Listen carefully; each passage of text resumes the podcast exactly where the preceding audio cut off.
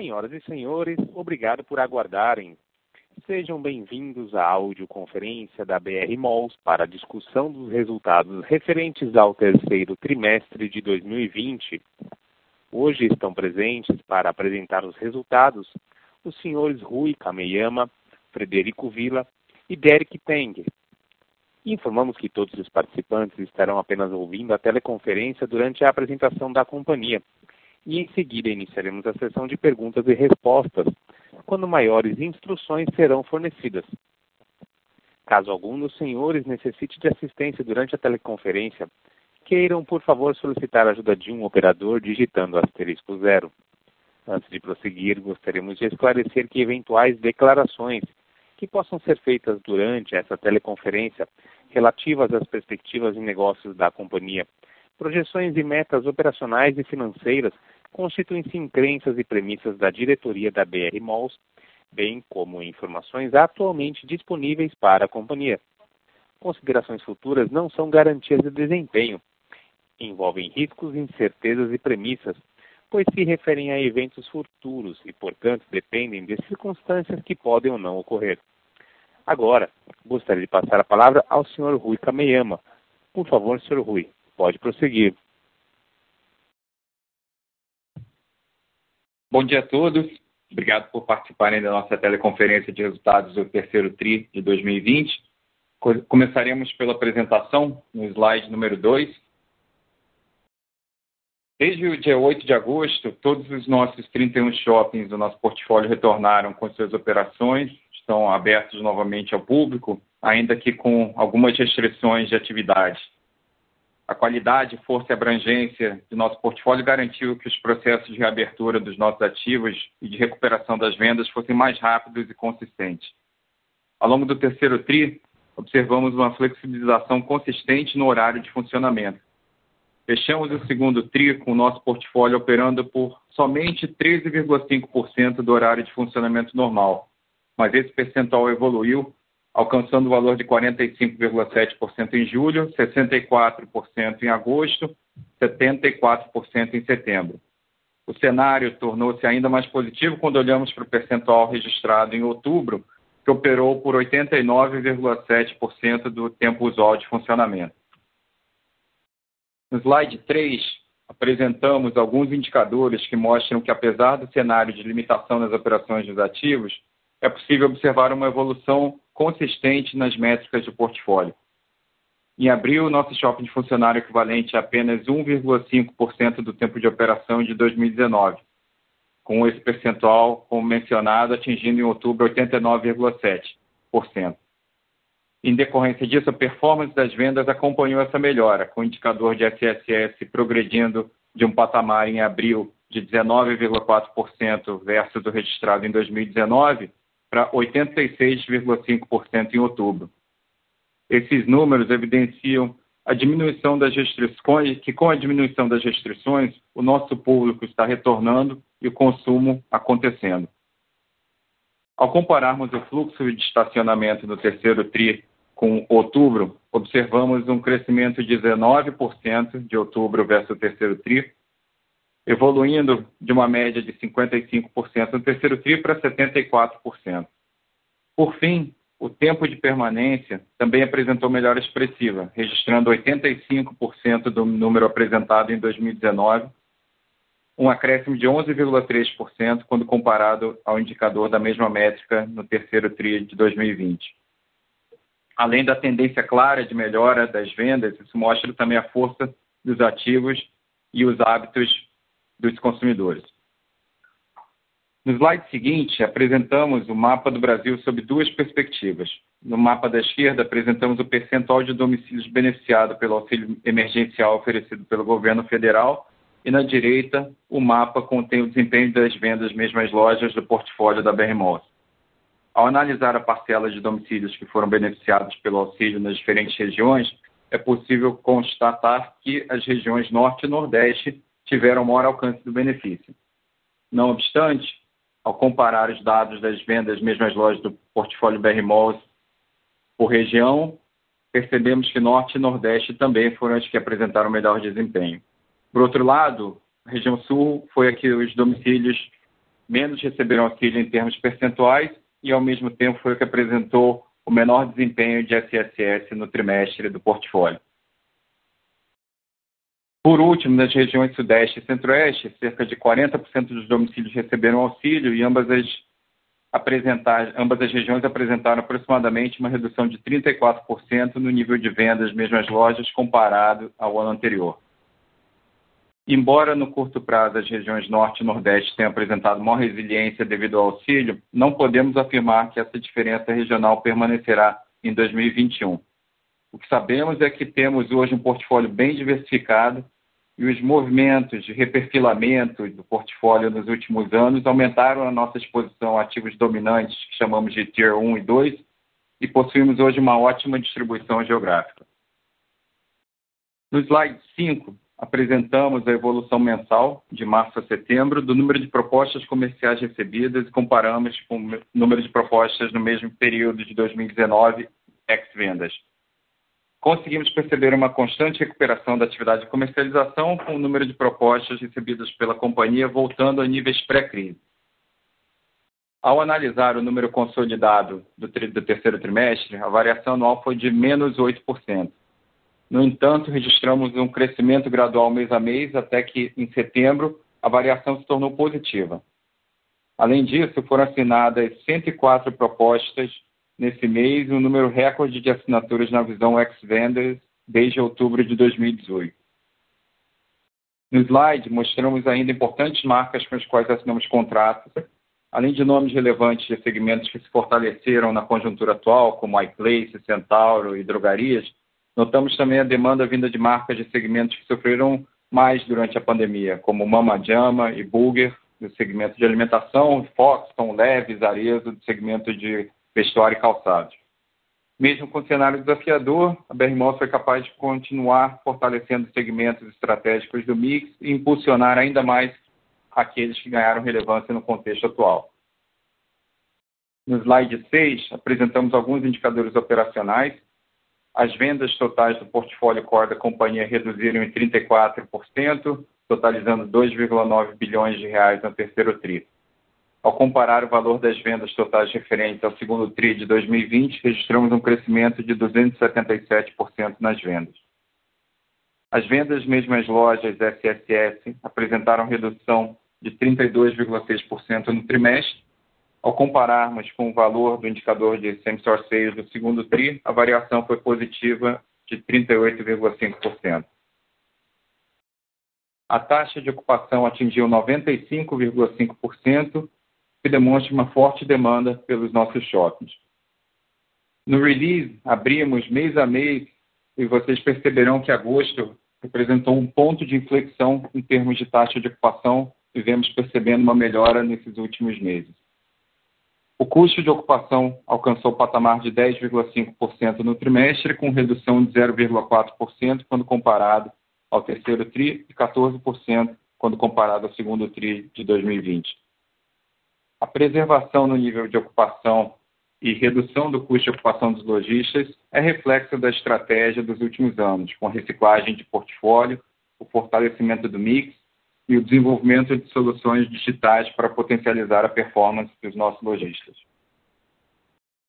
No slide 7, mostramos a evolução da inadimplência da companhia e as despesas com PDD do trimestre. Com relação à inadimplência líquida, apresentamos 7,7% e no release abrimos a evolução mês a mês. Vocês poderão perceber que a gente veio de um patamar de 10% em julho para aproximadamente 4% em agosto e setembro. Com a reabertura dos nossos shoppings e melhora do risco de crédito dos lojistas, avaliamos nossa matriz de provisão novamente e totalizamos no terceiro TRI 27,8 milhões na constituição da PDD. Desse montante, 11,3 milhões foram resultantes do incremento de títulos vencidos, enquanto 16 milhões de reais foram devidos ao incremento de títulos a vencer, ou seja, devido ao efeito de antecipação da provisão de perdas esperadas dos lojistas. Importante também destacar que do montante total de provisão para PDD, 71% refere-se a títulos vencidos e 29% de títulos a vencer. No slide 8, apresentamos o desempenho de nossos principais indicadores financeiros. Apresentamos redução de 34,9% na receita líquida na visão ex-vendas, totalizando R$ 207,8 milhões, e redução de 35,6% no NOI do trimestre, também na visão ex-vendas, totalizando R$ 183 milhões.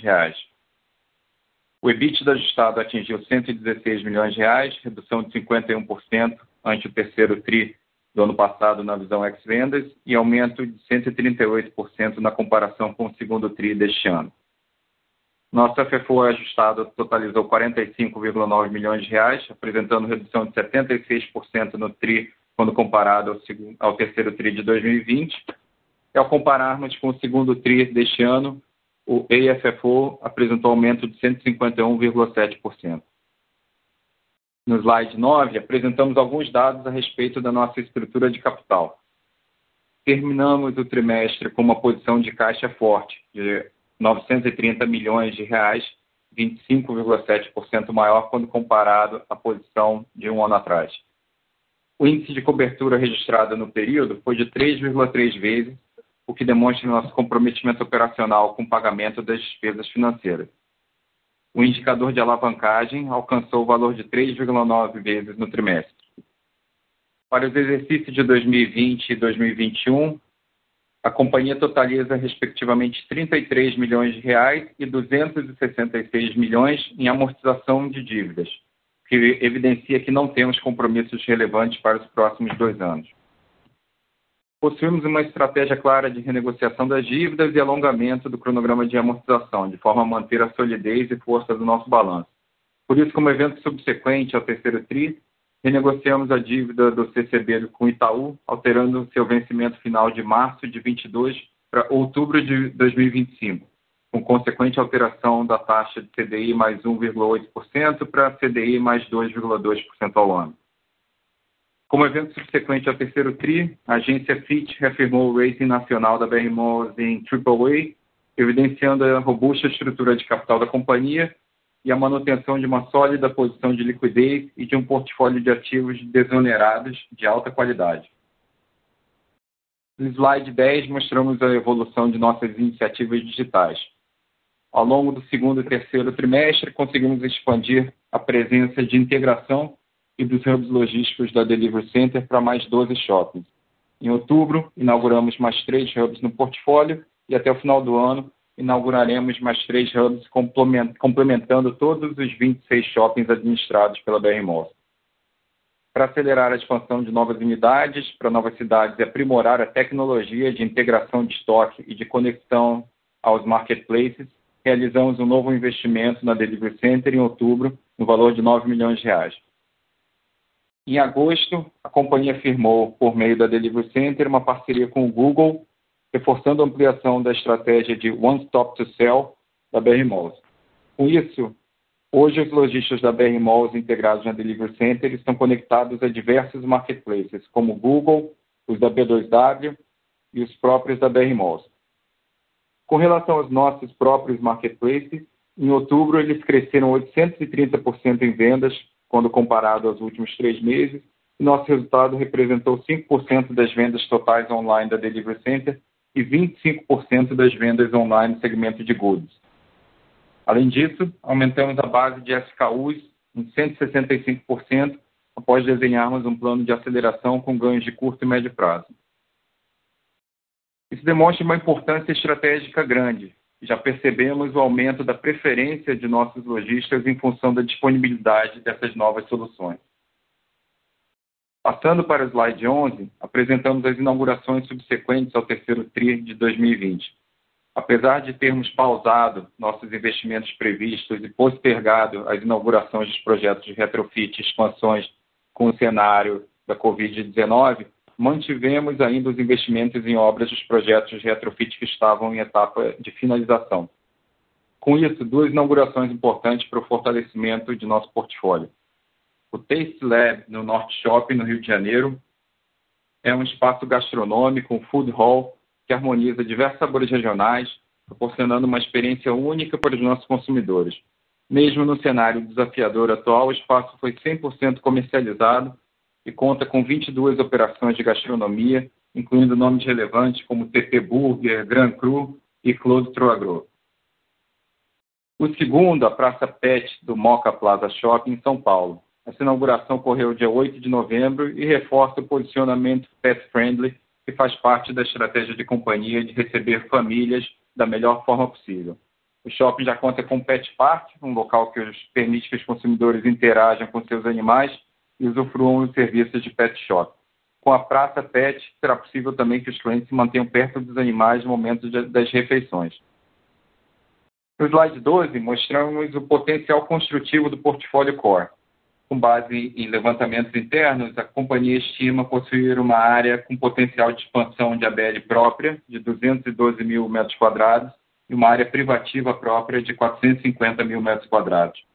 A BRMOS tem como objetivo acelerar os estudos e desenvolvimento dos projetos multiuso, em conjunto com especialistas de cada segmento, buscando sinergias para os shoppings e criação de valor para todos os acionistas. Neste trimestre, inauguramos uma torre comercial no Shopping Campo Grande e prevemos inaugurar a segunda torre no terceiro TRI de 22. A entrega de chaves da primeira torre ocorreu em agosto de 2020 e o edifício conta com 25 andares, composto por salas comerciais de 40 a 400 metros quadrados, um auditório e para salas de reunião. Além disso, temos a expectativa de inaugurar o Hotel Bourbon no Shopping Catuai Maringá no próximo trimestre. O shopping contará com 14 pavimentos, contendo 120 apartamentos de 35 metros quadrados e será o melhor hotel da região toda. No longo prazo, acreditamos que os fundamentos do nosso negócio estão inalterados e que nossos shoppings continuam destinos desejados pelos principais varejistas e consumidores. No slide seguinte, mostramos nossos principais objetivos e o valor da BR Malls no curto e longo prazo. A ação BR Malls 3 encerrou o terceiro TRI de 2020 aproximadamente 42% menor do que o valor de fechamento do terceiro TRI de 2019, quando comparado ao valor patrimonial, o valor de mercado apresenta um upside de 57%, e quando comparado ao valor justo, 130% ao final do terceiro TRI de 2020. Operacionalmente, manteremos o foco na retomada das atividades. A estratégia da companhia ao longo dos últimos três anos vai mostrar agora mais do que nunca sua importância. Hoje conseguimos consolidar um portfólio qualificado e consistente, com um balanço robusto, que nos dá tranquilidade para atravessar esse período. No longo prazo, nossos fundamentos permanecem inalterados. Estamos confiantes que os shoppings continuarão sendo a melhor opção para o varejo no Brasil e que os consumidores e lojistas vão ficar ainda mais seletivos, optando pelos nossos ativos, que possuem excelente performance e oferecem já novas soluções. Isso tudo, por sua vez, é sustentado e construído por pessoas. Estamos fazendo um grande trabalho para atualizar a cultura da companhia, com destaque para atributos de longo prazo, colaboração e dando maior atenção a todos os nossos clientes. Esses valores têm extrema importância em um cenário desafiador como este, que exige uma capacidade de se adaptar rapidamente às mudanças, e hoje estamos felizes por termos construído uma companhia assim com um time jovem de perfil empreendedor. Encerramos aqui a nossa apresentação. Estamos disponíveis para dúvidas e perguntas. Iniciaremos agora a sessão de perguntas e respostas. Para fazer uma pergunta, por favor, digitem asterisco 1. E para retirar a pergunta da lista, digitem asterisco 2. Nossa primeira pergunta vem do senhor Gustavo Cambaúva, do BTG Pactual. Pode prosseguir. Oi, é, oi, bom dia a todos. Eu queria fazer duas perguntas aqui. É, a primeira é, é, em relação a.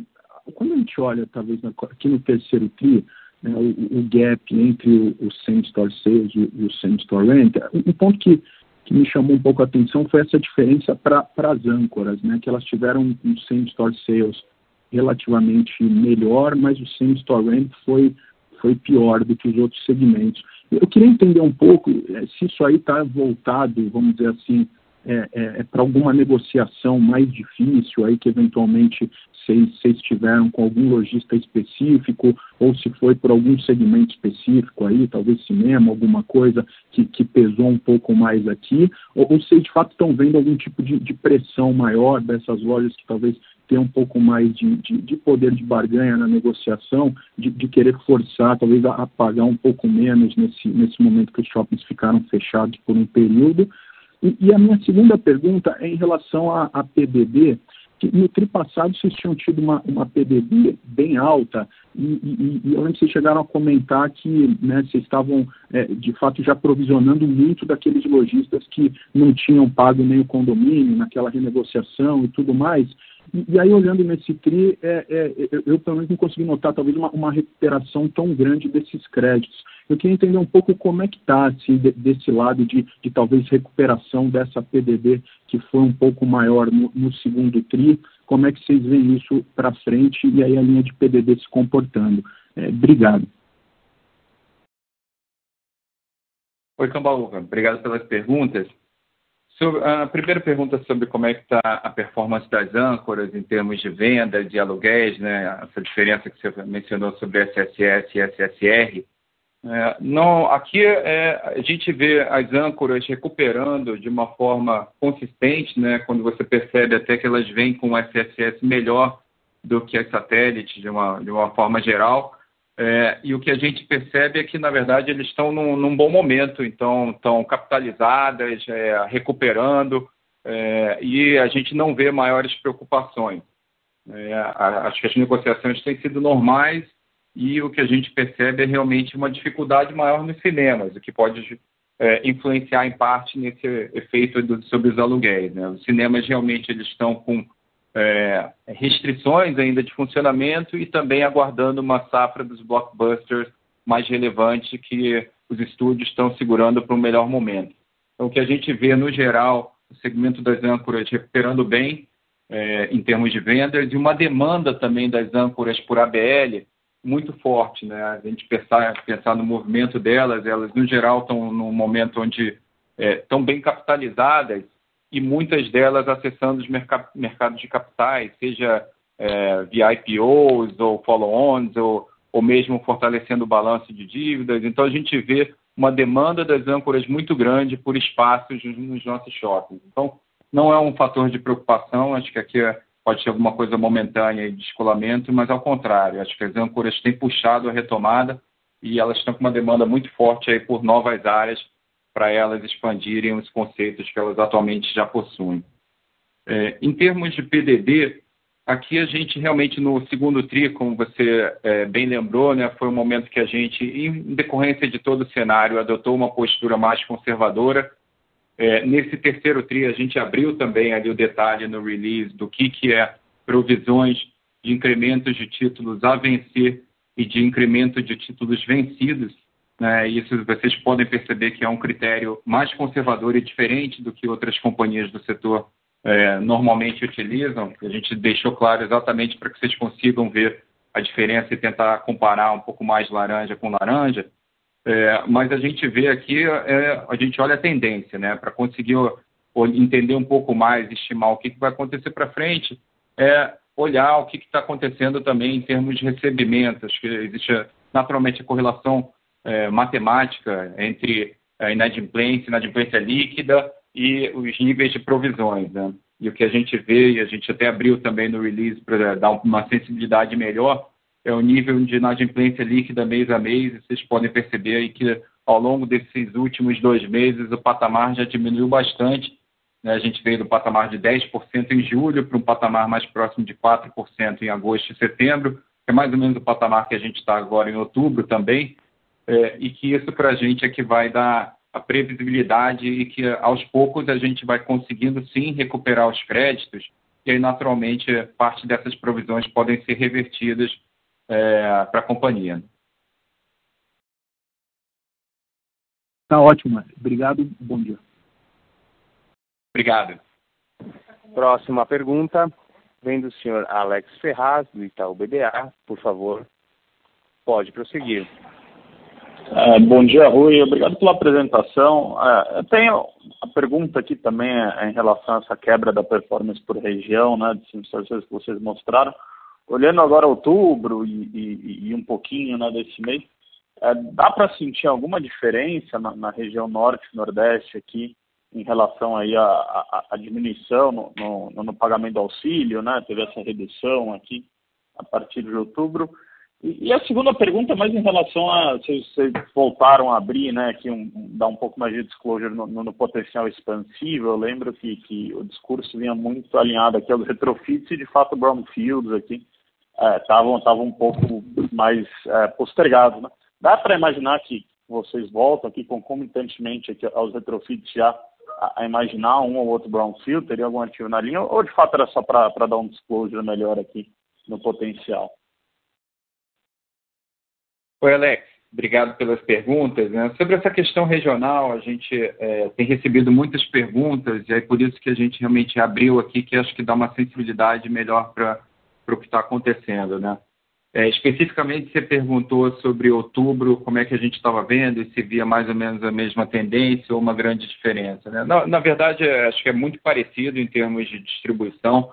Talvez uma diferença é, é, que o Shopping Recife, no terceiro TRI, ele, o início do terceiro TRI ele não estava operando. Então, como ele tem um peso muito grande na, nas vendas no anual da companhia, ele puxou um pouquinho para baixo na região Nordeste, quando a gente pega a foto de outubro, o Shopping Recife já estava na sua normalidade é, com, em relação aos outros shoppings do, do, portfólio, então isso naturalmente ajuda um pouquinho quando a gente pensa no nosso SSS. Né? É, mas agora a gente não percebe uma grande mudança é, em relação à distribuição geral, não relativa é, em função dessa, da, da, da diminuição de, do, do nível do, do auxílio emergencial. Sobre o potencial construtivo, aquilo lá a gente deu esse disclosure, porque acho que é importante, assim, parte da nossa estratégia, sim, é expansões e parte da nossa estratégia é de densificar os nossos ativos, aproveitar melhor o potencial multiuso. É, muitas vezes a, a, gente vê o shopping simplesmente como a força do, do, do retail, real estate, mas na verdade os nossos shoppings eles têm um potencial que vai além disso, né? Então é, a gente vê nesse momento que algumas categorias de real estate estão acelerando e outras ainda não, né? E a gente ter esse potencial construtivo é bom para a gente conseguir aproveitar melhor as oportunidades de densification através de multiuso.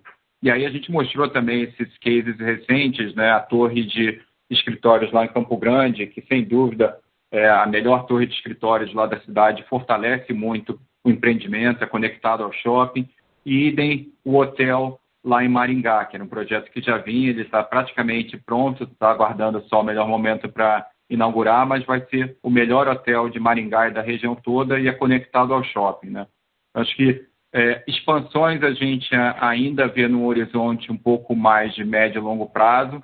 Agora, esses projetos multiuso já estavam acontecendo, fazem parte da estratégia, acho que fortalecem os shoppings, trazem sinergia de tráfego, de vendas, é, e a gente tem um potencial importante para ser explorado é, nos próximos anos. Tá ótimo, Rui. Obrigado.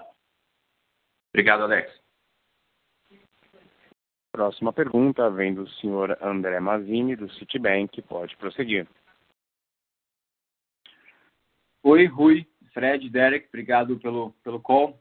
Primeira pergunta, um follow-up na, na parte multiuso, né? Então, sobre Campo Grande e, e o Catuaí, o hotel. É, no Campo Grande, vocês desenvolveram junto de uma construtora Plaenge, né? Vocês colocaram ali.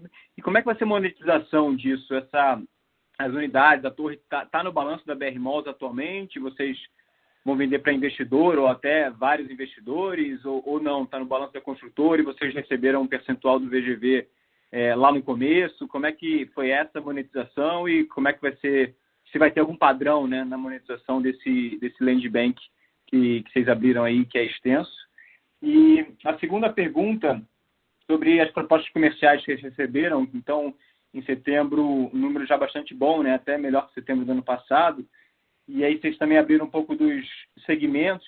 É, e eu queria entender é, se basicamente é, todos os segmentos estão demandando, vocês até botaram alguns segmentos de comida que é até um pouco surpreendente para mim, é, esses, esses de comida, por exemplo, é, são, são casual dining, de, de sentar, etc. Esse tipo de, de inquilino ele está é, seguro para abrir agora ou é talvez um outro formato de take-out, uma coisa assim, dado que não sei se eles têm medo de segunda onda, se não tem, é, só para entender isso. E também se vocês puderem falar um pouco de leasing spread nessas novas propostas comerciais. Eu lembro que no passado vocês abriam, não sei quando vocês podem abrir disso, mas como é que está como é que tá também na parte de preço e leasing spread nessas novas propostas? Obrigado. Oi, Mazini, obrigado pelas perguntas. Né? Sobre a questão do, do multiuso lá, a Torre de Campo Grande e, e o hotel lá de Maringá, é, esses foram casos onde a gente negociou a permuta com as contrapartes, né? foram parceiros que a gente escolheu depois de, alguns, de um processo aí de escolher, entender qual era o melhor produto para complementar o produto do shopping, né? E no caso lá de Campo Grande, como você mencionou, foi, foi da Plaenge e lá em Maringá é uma, o hotel vai ser operado na bandeira Bourbon por alguns investidores, como os proprietários do imóvel em si, né, do empreendimento. É, eles foram negociados, já foram registrados no balanço da companhia, da BR Malls, né, então já transitaram é, pelos nossos resultados e pelo balanço. É, e o que a gente vê olhando para frente é achar os parceiros certos, e aí sempre olhando é qual o produto que complementa melhor o nosso produto, né, em termos de atributo, de posicionamento, de uso, de sinergia, e a gente é, explora uma ampla gama de, de tipos de produtos comerciais, hotéis, residenciais, médicos, então a gente vai sempre entendendo região a região, shopping a shopping, o que, que complementa da melhor forma, e depois a negociação também é específica para a gente refletir qual é a o melhor tipo de alocação de capital, o melhor tipo de, é, de risco-retorno que a gente pode ter em cada uma dessas negociações e sempre procurando os melhores parceiros possíveis para aquelas regiões específicas. Né?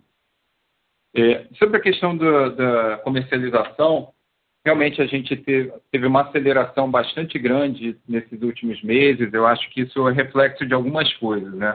Primeiro, como a gente comentou, a gente fez uma é, melhoria bastante importante do portfólio ao longo desses últimos anos. Então, um portfólio mais consistente, mais homogêneo, naturalmente facilita as negociações. É, no momento que a gente tinha ativos mais frágeis e, e as negociações aconteciam com os principais lojistas, isso era um dificultador. E hoje em dia a gente tem um portfólio que é muito mais homogêneo e desejado pelos lojistas, então as negociações fluem de uma maneira muito mais fácil a gente manteve, apesar de todo, de todo o cenário de Covid e a necessidade da gente reduzir custos, a gente entendeu que a nossa equipe comercial, que é a maior equipe comercial do Brasil, com uma área de key account muito grande, né, que em vez de negociar shopping a shopping, ela dá um atendimento super bom, marca a marca. A gente entende que esse é um dos diferenciais e vantagens competitivas nossas. A gente preservou o time todo de key account, mesmo nesse, nesse cenário já acreditando que a gente estava passando por um hiato temporário no, por conta do, do, cenário de Covid, mas que isso ia voltar. E o que a gente está vendo é que acho que a combinação de, dessa capacidade de execução comercial, junto com um portfólio mais forte, as novas soluções digitais, que isso claramente perante os lojistas já é percebido e eles conseguem imaginar como é que isso vai ser no ano 2, ano 3, é, isso traz uma preferência maior relativa em cada uma das praças.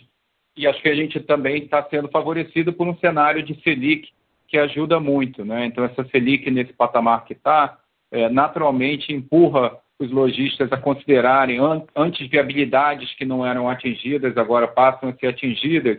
E isso tem um impacto tanto para lojas próprias, mas muito também para, para franqueados. O mercado de franquias, acho que nunca viveu um cenário tão bom quanto o atual para novas é, franqueados, então a gente está conseguindo capturar essa demanda de uma forma bastante efetiva.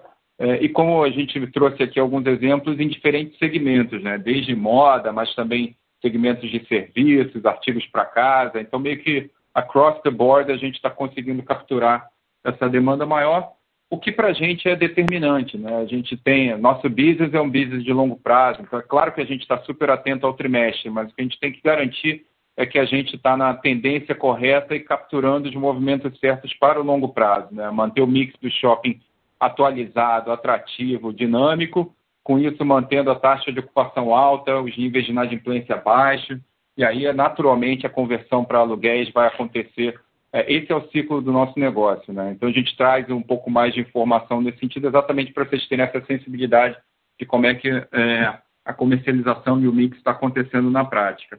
Especificamente sobre o segmento de restaurantes que, que você comentou, né, acho que o que está acontecendo é um pouco de, de flight to quality. Né? Realmente está tendo um. Pensar no segmento de restaurantes como um todo, é, ele está sofrendo. É, agora, se pensar nos restaurantes dentro dos shoppings, eles têm algumas vantagens. Ele tem, naturalmente, a, a vantagem de estar num mix planejado, onde pô, a presença de determinada marca de restaurante atrai mais consumidor e atrai um, é, é, vendas possíveis para esses outros restaurantes que estão presentes. Então, a própria força do mix ajuda vis-à-vis -vis outros shoppings ou vis-à-vis -vis o restaurante em rua.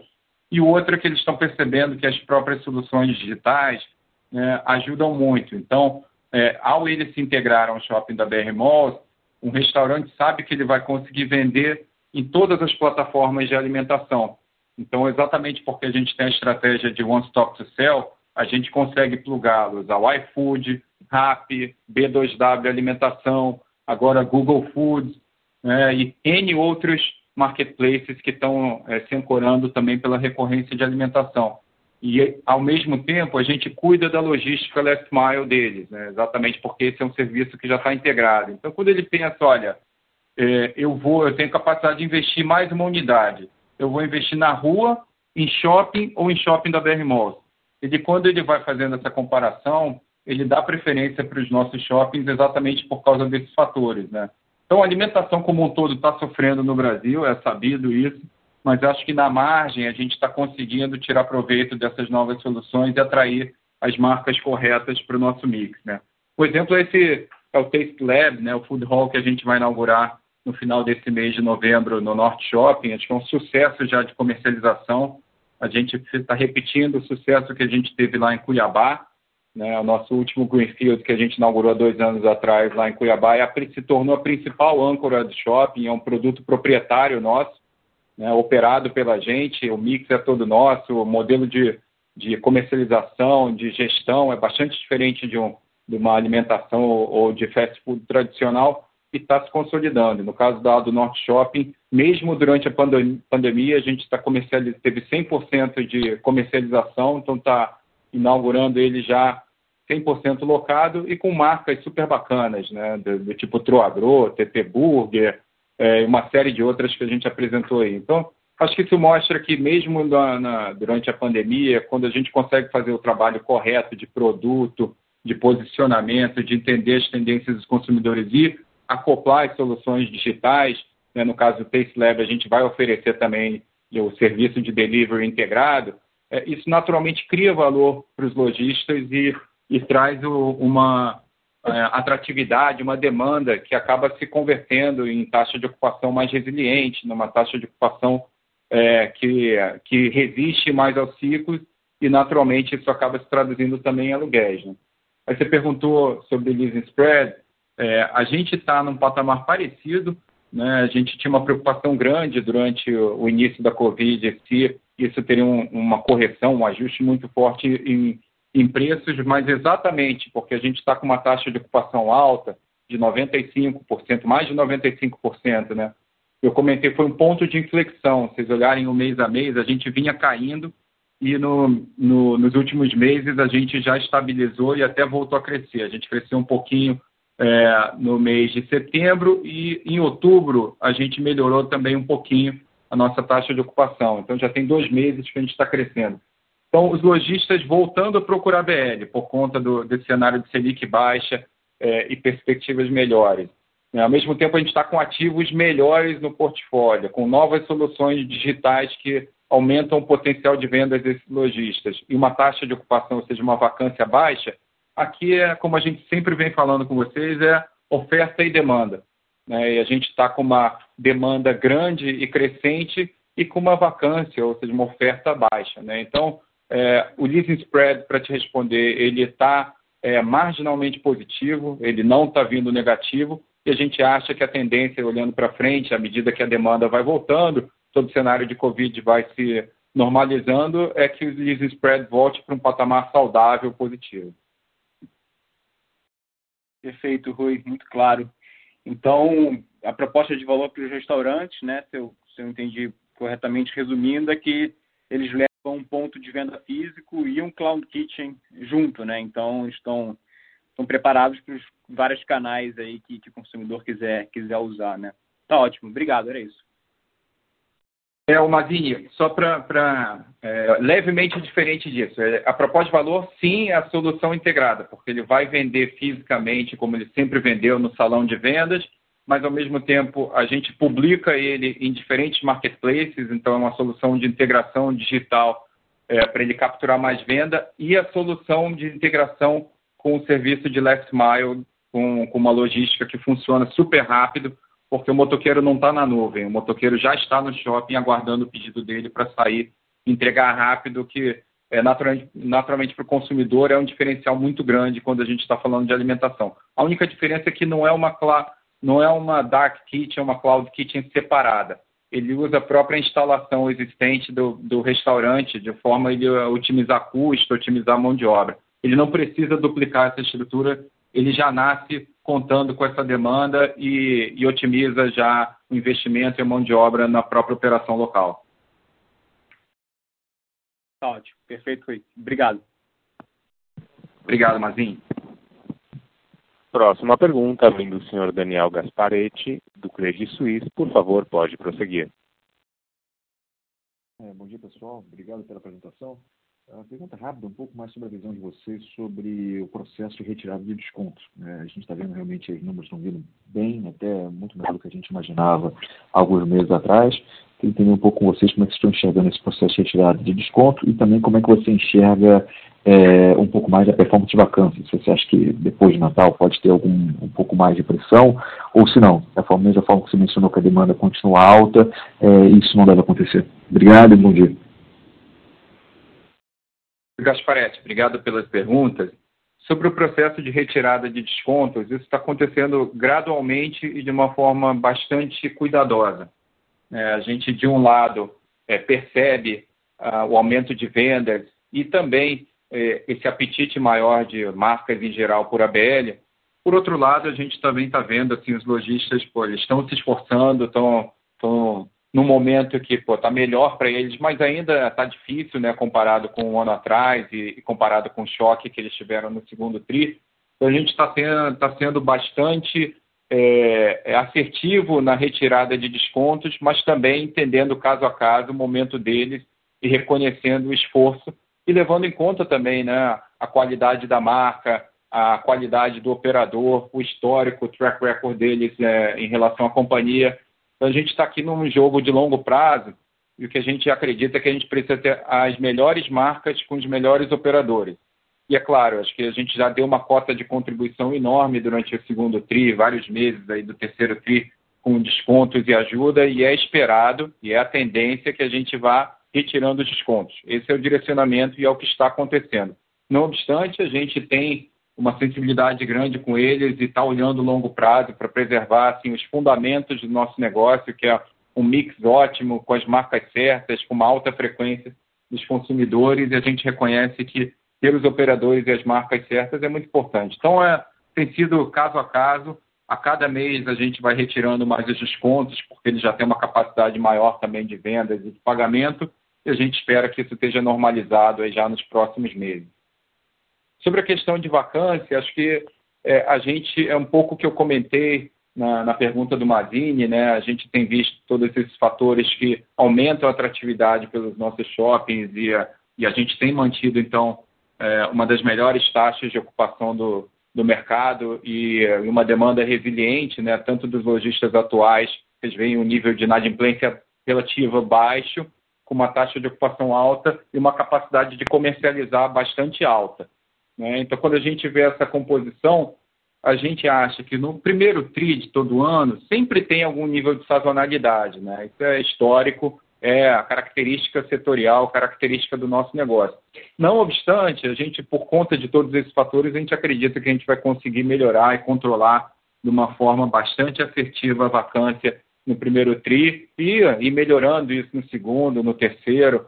Né? Então, acho que tem tem, claro, essa sazonalidade, mas também tem toda uma expectativa, perspectiva da, da vacina estar tá descoberta e cada vez mais disseminada ao longo do ano que vem. Eu acho que quando a gente pensa no, no nosso business ao longo dos próximos trimestres e anos, é, a gente não tem dúvida, né? E preservando o mix correto, o relacionamento com as marcas, desenvolvendo e aplicando essas novas soluções digitais, acho que isso naturalmente vai ajudar a gente a ganhar mais share, vai ajudar a gente a, a ter uma taxa de ocupação bastante alta e isso retroalimenta o modelo todo, né?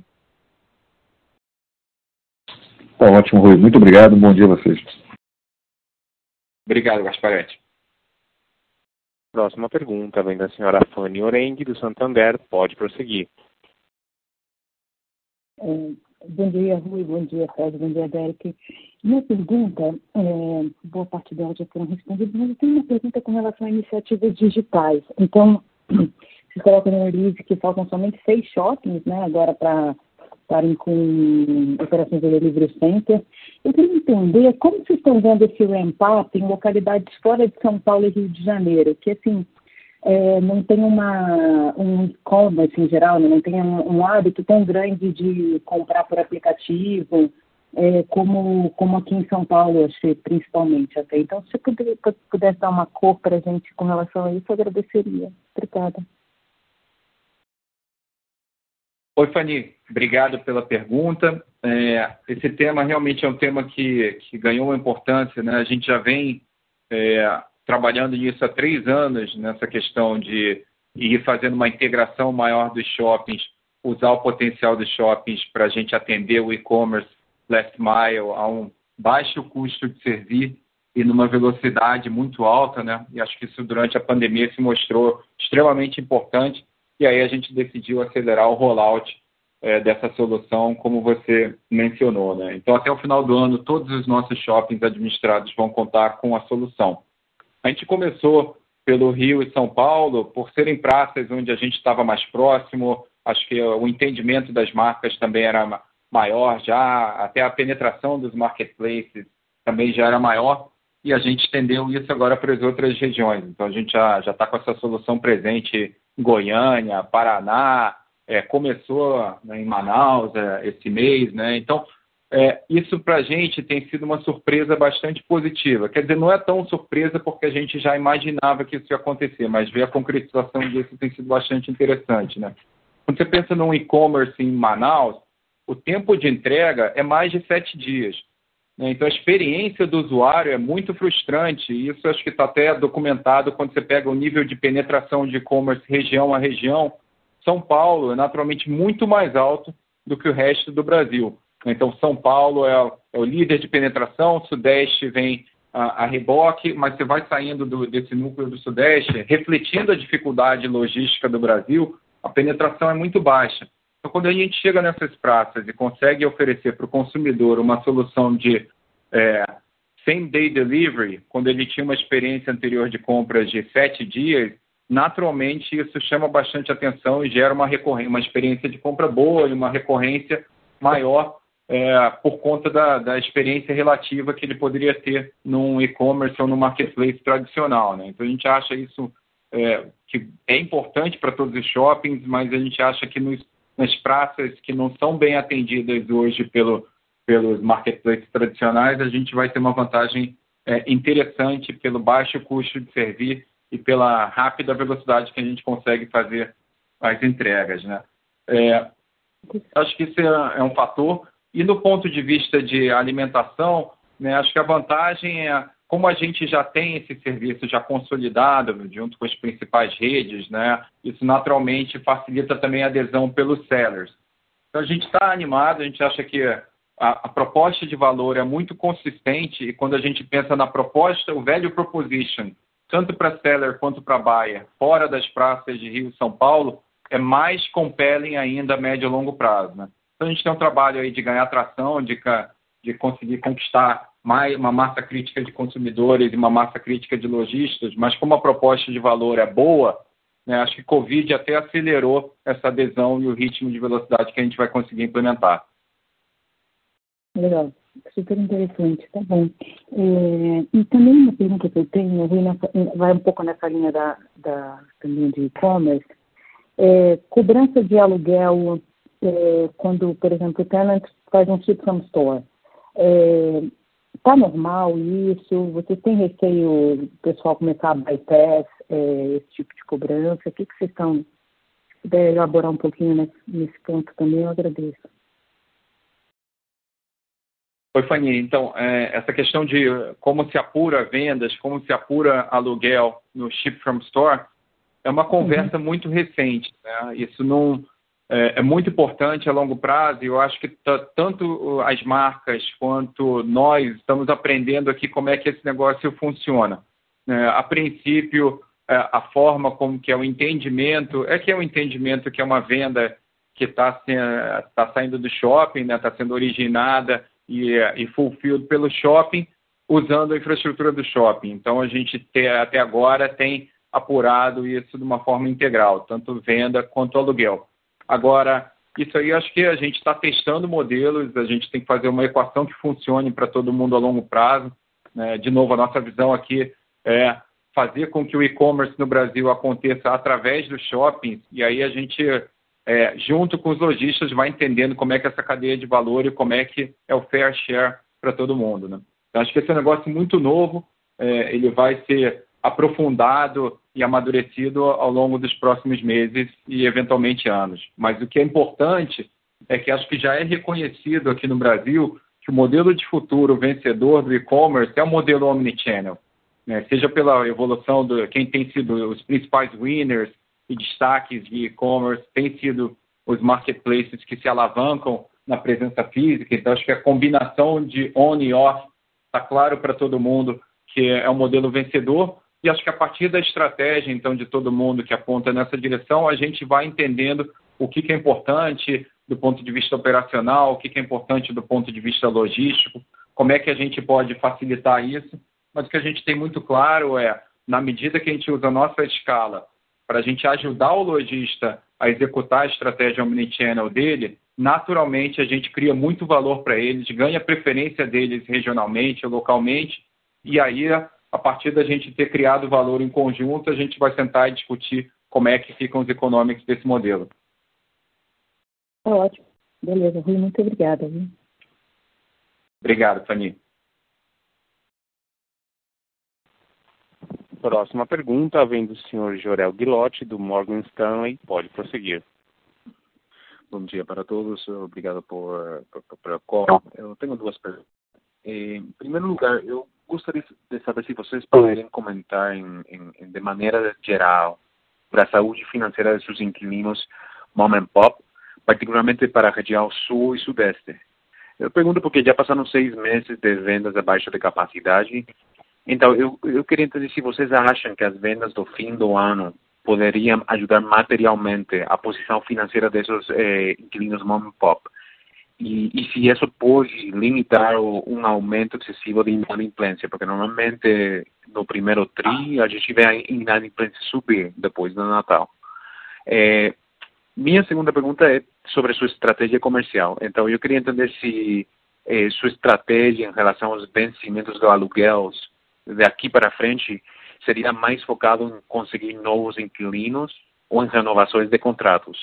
Então, eu queria saber se, se essa estratégia está mais focada em, em, seguir melhorando o mix de logística por tipo inquilino, ou se está focado mais em, em melhorar, eh, conseguir inquilinos com uma melhor capacidade de, de pagamento do aluguel. É isso. Obrigado. Oi, Joel. Obrigado pelas perguntas, né? A primeira questão que você perguntou sobre a saúde financeira dos lojistas mom and pop. É, a gente não está vendo uma grande diferença regional entre eles, né? Você perguntou sobre Sul e Sudeste, acho que não é muito diferente do que a gente vê no, no resto do Brasil. É, e a gente tá, tem sido surpreendido positivamente, né? Eu acho que assim, por uma série de fatores. Um, claro, é, foi o próprio esforço que é, a gente fez, né? Pensando em concessão de aluguel durante o período que eles estiveram fechados, redução de custos de condomínio, redução de todos os custos possíveis que a gente poderia ajudá-los a desonerar. Então, tivemos um papel de protagonismo para dar fôlego para os pequenos varejistas durante as semanas e meses mais difíceis. Né? Então, acho que isso foi uma estratégia planejada de pensar, olha, precisamos preservar o longo prazo do nosso negócio. Né? Pensando assim, como é que qual o valor para a gente, o valor para a gente está muito mais no fluxo a longo prazo do que eventualmente um ou dois meses de sacrifício. Então, foi uma estratégia deliberada de ajudar os pequenos lojistas durante esses meses que eles tinham uma dificuldade, sabendo que eles teriam depois uma, uma capacidade de se recuperar através de outras ferramentas. E essas outras ferramentas têm aparecido nesses últimos meses e semanas. Né? Vou dar a, alguns exemplos aqui. O programa de financiamento do governo, Pronamp, isso tem ajudado e dado um fôlego aos pequenos lojistas. Né?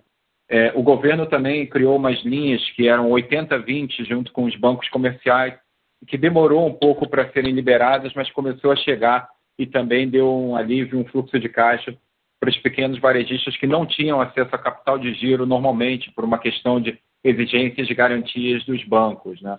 Então, acho que também o governo demorou, mas cumpriu um papel de dar algum nível de fôlego para os lojistas. Agora, depois, a, essas últimas semanas também, as empresas de maquininha, né, as adquirentes também tiveram uma linha grande é, subsidiada pelo governo federal. Então, acho que começou a chegar a liquidez empurrada pelo governo federal, o que ajuda nesse período difícil.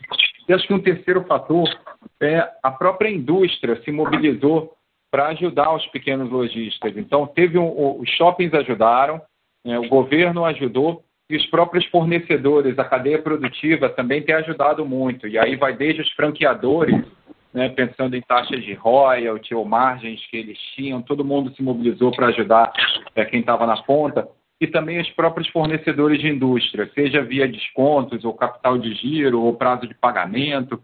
Então, acho que to, os pequenos varejistas foram positivamente ajudados e surpreendidos positivamente pela própria cadeia produtiva dando fôlego para ele. Então, acho que essa combinação de fatores, junto com essa perspectiva de retomada, né, quando você está vendo que você sofreu muito, mas a cada mês melhora, a sua vontade de permanecer naturalmente é muito maior do que quando você não vê uma luz no fim do túnel. Eu acho que foi, foram alguns trimestres da recessão que a gente teve, da última grande recessão. Dessa última grande recessão, tinha alguns meses que você não sabia, era tanta incerteza você realmente acabava desistindo e não, e, e não conseguia pagar. Aqui a gente está vendo o contrário. A cada mês melhora, então eles querem continuar porque sabem que daqui a pouco o negócio normalizou e o, o, o ajuda de crédito está vindo de diferentes fontes, é, seja diretamente ou via é, capital de giro, prazo. Né? Então, o, Joel, eu acho que a saúde do, dos pequenos lojistas, a gente, no nosso portfólio está bastante saudável, né? Você vê o nível de inadimplência líquida, está é, tá num patamar bastante controlado, seja no trimestre ou na evolução mês a mês, é, olhando o dado de setembro, acho que também isso fica muito claro. É, e a gente lembrar que no Brasil, apesar da gente ter muitos lojistas que são CNPJs individuais, quase 70% do mercado é de franquias. E esse mercado de franquias tem se mostrado extremamente resiliente. É, acho que numa, numa declaração recente, o André, que é o presidente da BF, mencionou que o mercado brasileiro de franquias são acho que 160 mil franqueados no Brasil, é o segundo maior mercado no mundo. É, e no início da Covid, eles imaginavam que haveria uma mortalidade de aproximadamente 10% dessa base. Mas o que se concretizou foi 2% apenas. Né? Então, você vê assim, a, a, as satélites, quando a gente pega, tira as âncoras, estão muito bem capitalizadas e no, num bom momento, com bastante liquidez. Aí você vê o segmento das satélites. As satélites estão fundamentalmente franqueados no Brasil. Os franqueados tiveram uma mortalidade muito menor do que a esperada inicialmente e com mais acesso agora a linhas e fontes de funding, capital de giro. Eu acho que essa combinação, que era uma combinação que não estava clara no início da Covid, tem se mostrado uma combinação importante que, junto com essa perspectiva de melhora dos shoppings e novas soluções, ajudam na resiliência, ajudam na capacidade de se permanecer é, adimplentes e, portanto, manter a taxa de ocupação dos shoppings altos. Né? E sobre a, a estratégia comercial, Jorel, ela acho que reflete um pouco isso, né? Acho que a gente tem, vai continuar perseguindo as melhores marcas com os melhores operadores. Acho que isso é, é fundamental para os fundamentos do, do, dos shoppings a longo prazo. A BR Malls fez um trabalho muito grande nos últimos três anos de reperfilamento. Né? Então, a gente vendeu os shoppings non-core que a gente é, acreditava que era a decisão correta para o longo prazo, e ao mesmo tempo, vocês vão lembrar, a gente fez uma substituição grande no mix de lojistas. Foram vários trimestres de turnover alto, de é, inadimplência alta, e até a gente diminuiu a taxa de ocupação para conseguir limpar é, o mix e recomercializou com os conceitos certos, até demonstrados aí pelas vendas por metro quadrado, que foram crescendo trimestre após trimestre. Então, a gente entrou na crise da Covid com o portfólio certo, com o mix certo, com inadimplência zero e com taxa de ocupação a maior dos últimos quatro ou cinco anos, né, que foi o primeiro, o início do, do, desse ano de 2020. Então a gente tinha feito um dever de casa muito grande. Aí veio a Covid e está machucando todo mundo. A nossa estratégia comercial, primeiro, é ajudar as marcas certas, que são as mar marcas que já estão dentro do shopping. Então, a gente, primeira prioridade é preservar o nosso mix, ajudar o lojista que tem sido nosso parceiro de longo prazo. Agora, quando eles não tiverem condições, ou porque a marca é, não faz mais sentido, está tendo problemas de, é, com a marca mãe, ou porque eles se descapitalizaram de tal forma que não há mais como eles permanecerem, aí a gente vai substituir. E como eu mencionei, a gente está trabalhando ativamente, tem um pipeline grande aí de marcas é, para entrar em cada um dos nossos shoppings. Né? Então, é, essa é a nossa estratégia comercial. Ah, fica claro. Muito obrigado. Obrigado, Joel. Próxima pergunta vem do senhor Jonathan Coutras, do JP Morgan. Pode prosseguir. Bom dia, pessoal. Obrigado pela pergunta.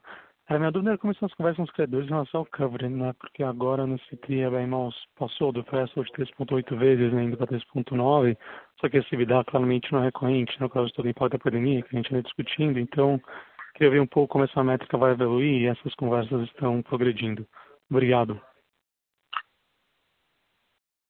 Oi, Jonathan. Obrigado pela pergunta. É, esse assunto do, dos covenants é um assunto que não nos preocupa, né? Como vocês viram aí na, nesses últimos dados, o operacional tem vindo melhor a cada mês, né? então isso refletindo tanto em nível de receitas quanto em provisões melhores. A gente fez um trabalho de custos e despesas também bastante assertivo. Então é, é um assunto que não nos preocupa. A gente também está sempre avaliando soluções. Então a gente não tem muito o que falar sobre isso. Ok, obrigado. Obrigado. Não havendo mais perguntas, retornamos a palavra aos palestrantes para as considerações finais.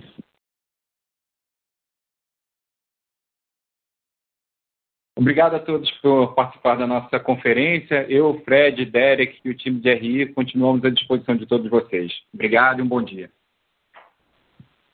A audioconferência da BR Malls está encerrada. Agradecemos a participação de todos e tenham uma boa tarde.